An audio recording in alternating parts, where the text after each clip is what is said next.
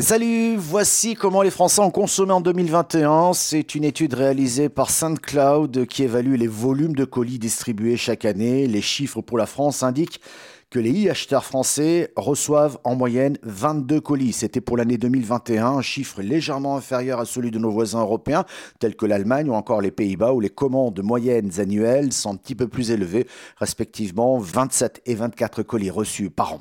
74% d'augmentation des livraisons ont été enregistrées en France, uniquement pour le mois de décembre 2021 par rapport à 2020. Et enfin, l'utilisation des points relais en croissance exponentielle, plus 13,34% depuis janvier 2021 par rapport à la même période 2020.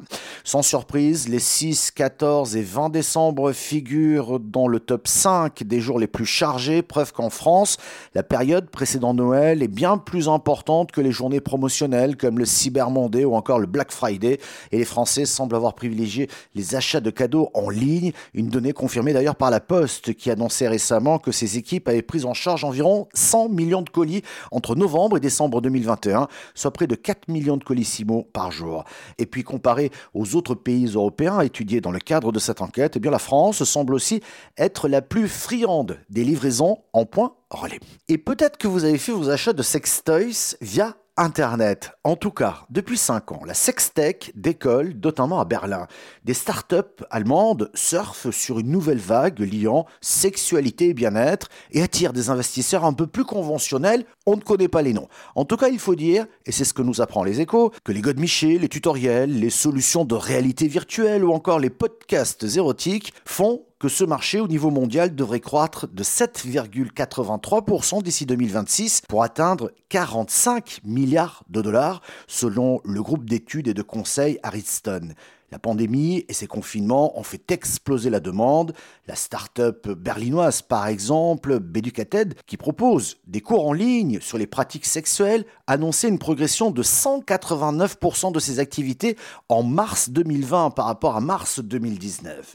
Au départ, la sextep était surtout financée au stade de prototype par des business angels, puis par des investisseurs déjà actifs. Depuis deux ou trois ans, elle perçoit néanmoins un changement. La série de Netflix Sex Education aurait notamment contribué à changer les mentalités. Mais qui sont donc ces nouveaux investisseurs de la sextech? Eh bien, on ne les connaît pas. Allez, une histoire incroyable cette fois-ci, on change complètement de sujet. Je voudrais vous parler de Mister Menuiserie avec notre invité euh, tout de suite dans la quotidienne du Business Club de France des entrepreneurs. Histoire assez exceptionnelle, c'est parti. Allez, tout de suite, nous prenons la direction de Saint-Marcel, c'est dans l'heure, pour découvrir ce groupe qui a fait un bond spectaculaire dans son développement. Il s'appelle Mister Menuiserie. Nous sommes en compagnie de son directeur général, Bertrand Stalder. Bonjour. Bonjour. Vos clients sont donc des particuliers, c'est essentiellement du B2C, tout passe par Internet, par le site Internet, c'est en quelque sorte un petit peu le, réacteur du groupe. Il y a aussi en parallèle une centaine de showrooms connectés, c'est là où vont les clients pour pouvoir prendre des conseils, pour pouvoir prendre les bonnes mesures et pour avoir le bon produit, mais la commande se fait ensuite par Internet. Ce groupe a été créé en 2010 par Emin Alcala, mais qui est-il Emin Alcala?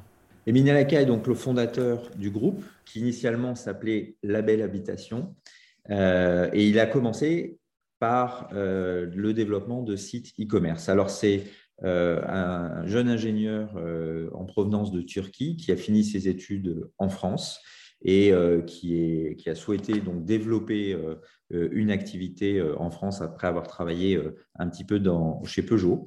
et à partir de là, il a d'abord commencé, oui, par ses sites spécialisés. Donc, c'était vraiment une orientation e-commerce pure sur des sites spécialisés, les motorisations, les radiateurs, les poêles à bois.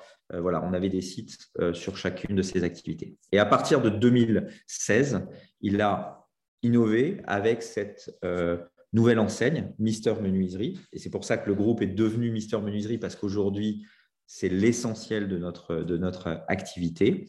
D'abord, en le lançant comme un site e-commerce spécialisé, donc qui ne vendait que par Internet. Puis, à partir de 2017, il a testé l'ouverture de ses showrooms connectés. Il a vu que l'association de ce digital et de ce physique était une belle réussite.